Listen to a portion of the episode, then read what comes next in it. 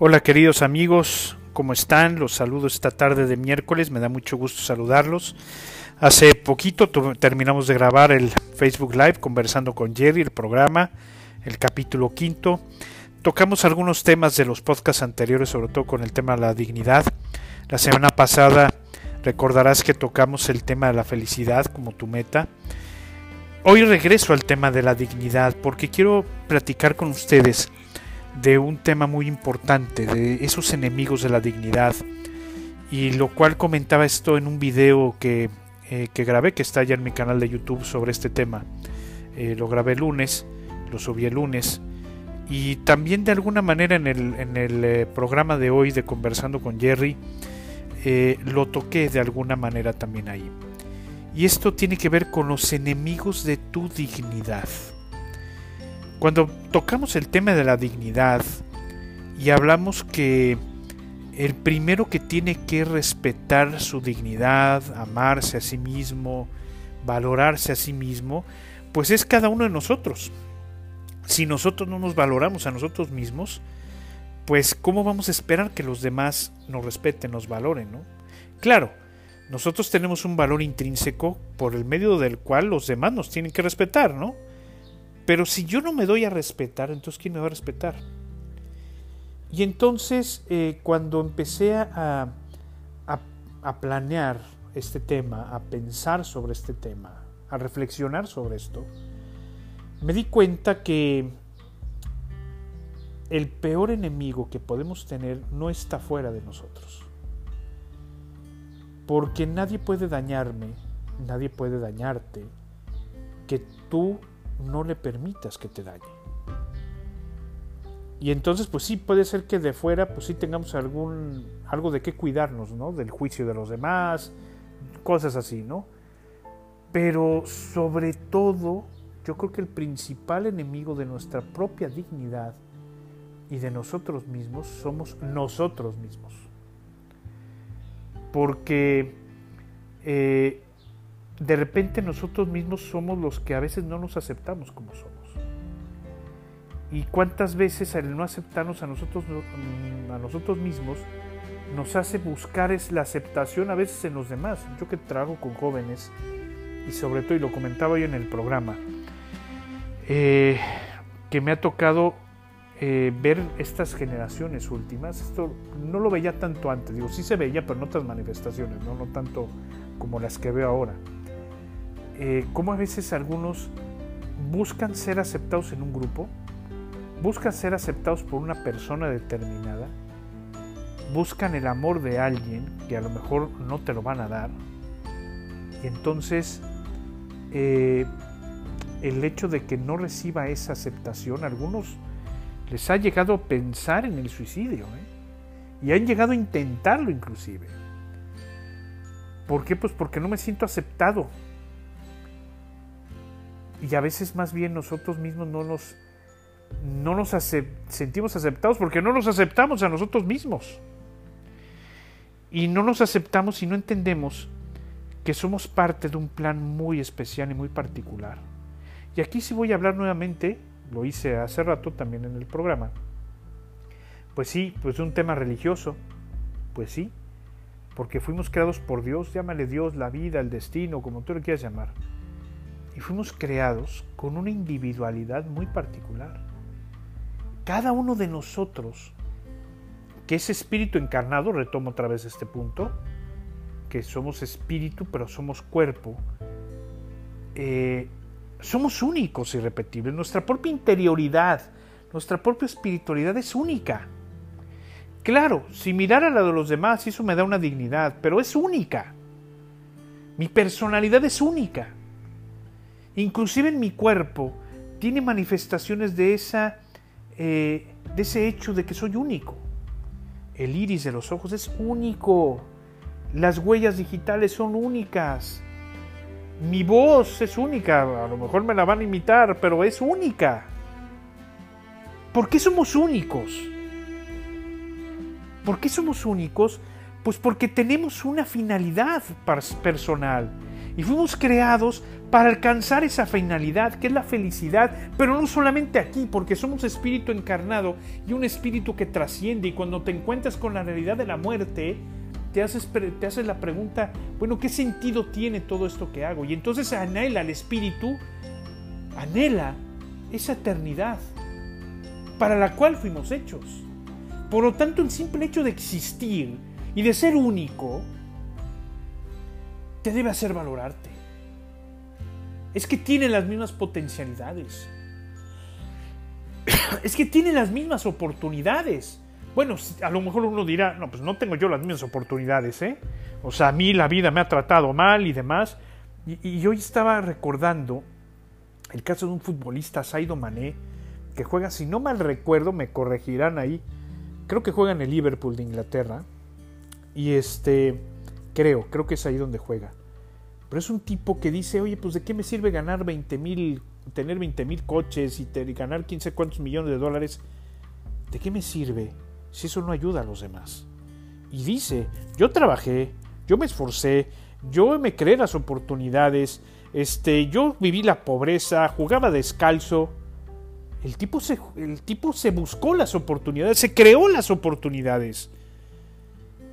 Eres un ser en potencia. Y el simple hecho de que tengamos una dignidad propia, el simple hecho de que seamos únicos, que tengamos un código genético distinto al de los demás, ya nos, hacen, ya nos hace ser dignos. Y somos nosotros los primeros que tenemos que defender esta dignidad. Y a veces, en algunos casos, soy yo mismo el que ataca esa dignidad. Soy yo a veces el que no me quiero. Y ojo, eh, recordemos, no estoy hablando del tema de un amor propio que te lleva al egoísmo, que es lo contrario del amor, porque fuimos creados también para el amor. Fuimos creados por amor, con esa individualidad fuimos creados por amor. Pero también fuimos creados para el amor. Y fuimos creados también para dar y para recibir amor. Y eso, pues, por el simple hecho de existir, lo somos. ¿Qué otra causa, qué otra razón tendríamos para existir? Que no sea la trascendencia, que no sea el ir más allá, que no sea el buscar la felicidad. A ver, pensemos en eso, razonemos en eso. ¿Qué otra razón sería? ¿Qué otra? Yo no encuentro. A lo mejor tú sí, digo, y a lo mejor puede ser por mi propia formación y por lo que yo he vivido, ¿no? A lo mejor otros que han vivido cosas diferentes dirán, no, pues es que no, la vida no vale nada, ¿no? Pero sin embargo, hay que entender que cada uno de nosotros, ese valor y esa dignidad, es desde un punto de vista objetivo, no subjetivo. Claro, lo subjetivo te hace verte a ti mismo y demás y tener tu propia percepción, pero vales por ti mismo objetivamente. ¿Por qué? Si vales tanto, ¿por qué no te aceptas? ¿Por qué no te reconoces? ¿Por qué somos a veces nuestro peor enemigo? Y podemos ser nuestro peor enemigo no solamente por no valorarnos, también a veces por valorarnos, pero también, fíjense lo que voy a decir, por exigirme demasiado a mí mismo, esperar tanto de mí y eso a veces me hace enemigo de mí mismo, porque no me hace aceptarme como soy. Claro que hay que mejorar, claro que no hay que estancarse, claro que no hay que pactar con la mediocridad, pero la mejora de la persona parte siempre de un conocimiento real y personal que yo tengo de mí mismo, y después de una aceptación, y de ahí puedo mejorar. Pero a veces los que se exigen demasiado a sí mismos es porque a veces quizá no se aceptan lo suficiente. Puede ser, ¿eh? Puede ser que me equivoque. Pero esa es una realidad. Los demás, a veces lo que opinen, lo que digan, eh, pues puede valer lo mismo. Digo, la verdad no, no importa. Pero el hecho de que yo tenga una percepción mía que no corresponda y que no corresponda, ojo, no corresponda a mi propia dignidad, eso me hace pensar que de quien nos tenemos que cuidar de repente, pues es de nosotros mismos, ¿eh? De nosotros mismos. es increíble, ¿no? Nosotros a veces somos nuestro peor enemigo. Porque no nadie, nadie nos puede dañar que nosotros no le permitamos. Es decir, o sea, yo no puedo permitir que nadie me dañe. Y por más que diga, y por más que insulte, y por más que nadie te puede dañar. Nadie. Oye, pero ¿qué pasa si llega y me golpea? Bueno, pues es otra historia, ¿no? pero al final del día de los golpes te levantan. A mí me encanta, me encantan muchísimo las películas de ciencia ficción, me encantan mucho las películas de superhéroes. Y ahorita que decía esto, me, me vino a la mente el, ejemplo del Capitán América cuando era flaquito, ¿no? Y, a veces también cuando ya era ya fortachón, que le ponen una guamisa, ¿no? De mucho cuidado y agarra, se levanta y dice, porque le dicen, oye, no, nomás no renuncias tú, ¿verdad? Y él dice, puedo hacer esto todo el día, ¿no?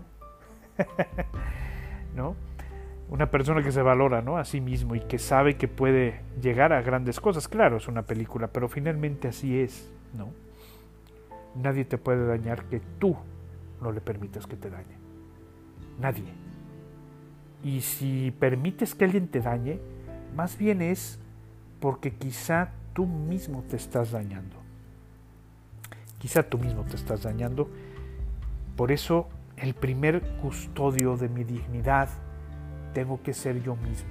Y cuando no me convierto en ese custodio de mi propia dignidad, entonces me convierto en mi propio enemigo.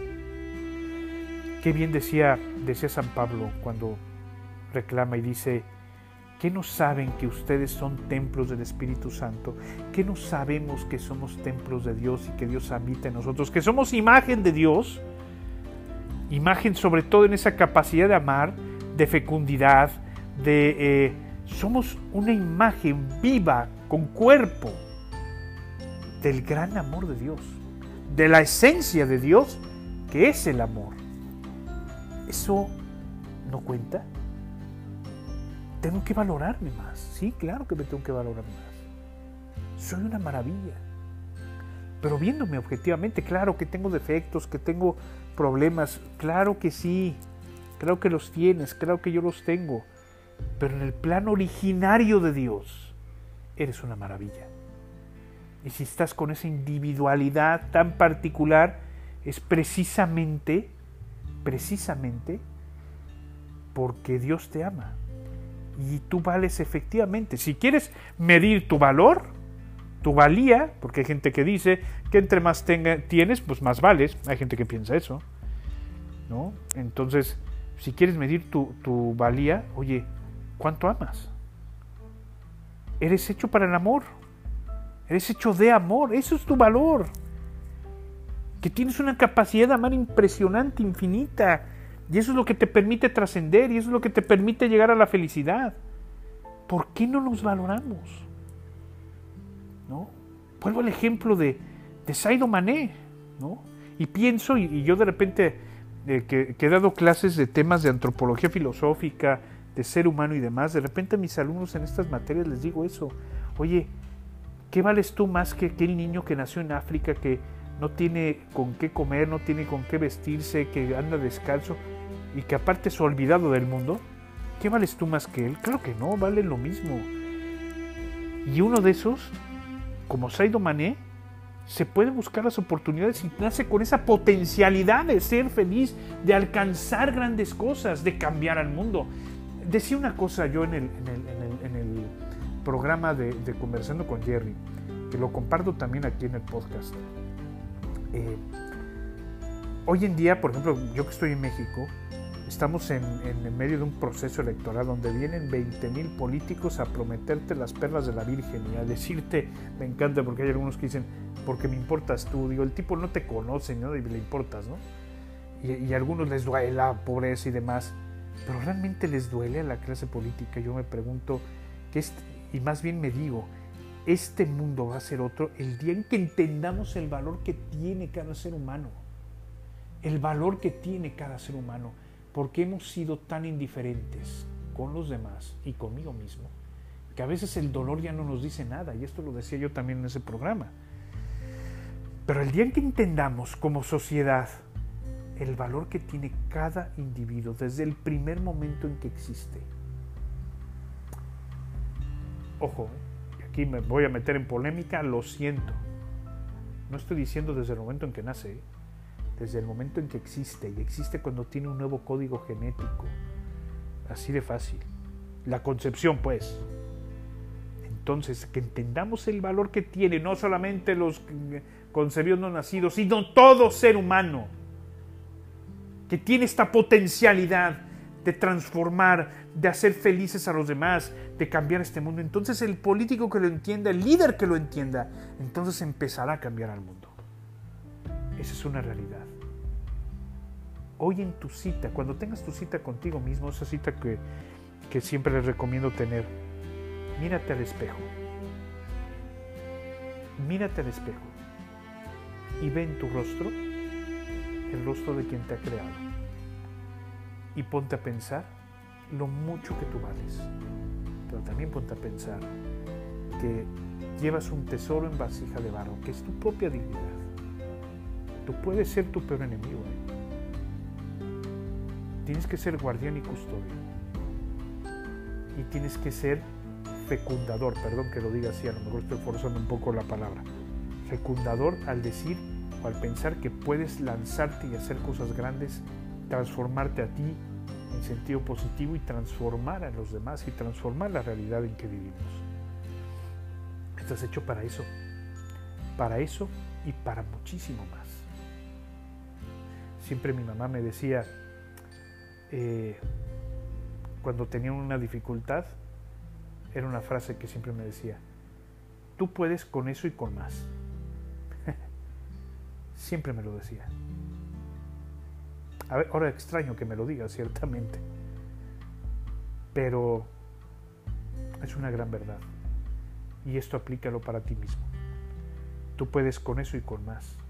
Cualquier reto que se te ponga, porque estás hecho para triunfar, no estás hecho para fracasar. Y no es, un, no es una palabrería cursi de, de discurso de, de motivación y de autoayuda, no, es la realidad. Tienes la capacidad, tienes las cualidades, tienes la posibilidad. No porque los demás digan algo, o porque a veces nosotros somos, somos eh, caemos en prejuzgar a los demás, sin juzgar a los demás. No porque los demás digan algo quiere decir que no lo puedes lograr. Por eso claro que lo puedes lograr aquel pensamiento que decía que si tú crees que estás derrotado, lo estás, que si crees que ya has ganado, pues ya ganaste. Claro que sí. Decía, y lo comentaba yo en otro podcast, ¿no? Aquel héroe mexicano, ¿no? Calimán. No hay fuerza más poderosa sobre la tierra que la voluntad del ser humano. Y eso es una realidad. si los demás no creen en ti, eso no importa. Lo importante es que tú creas en ti importante es que tú seas ese fecundador, ese transformador de tu propia vida, para que logres grandes cosas y para que también puedas ayudar a cambiar este mundo. Y esto es, mis queridos amigos, tú puedes ser tu peor enemigo o tú puedes ser tu gran propulsor. Ojo, ¿eh? Nada más que sin caer en el egoísmo, porque ese es un mal terrible. Es lo contrario del amor para lo que veniste. Queridos amigos, pues así llegamos al final de este podcast. No se pierdan pues, la próxima semana, pues seguiremos con podcast, seguiremos conversando con Jerry, que voy a tener un invitado súper especial, muy bueno, no se lo pueden perder. Ya se los diré más adelante en la semana. Y también tengo otras sorpresas para ustedes, mis queridos amigos, pero ya esas poco a poco se les iré dando a conocer. Que tengan una excelente tarde-noche, que disfruten mucho este, lo que queda del día. Ya estamos más para allá que para acá de la semana. Que tengan excelente fin de semana y que disfruten sobre todo con los suyos. Que Dios los bendiga y cuídense mucho.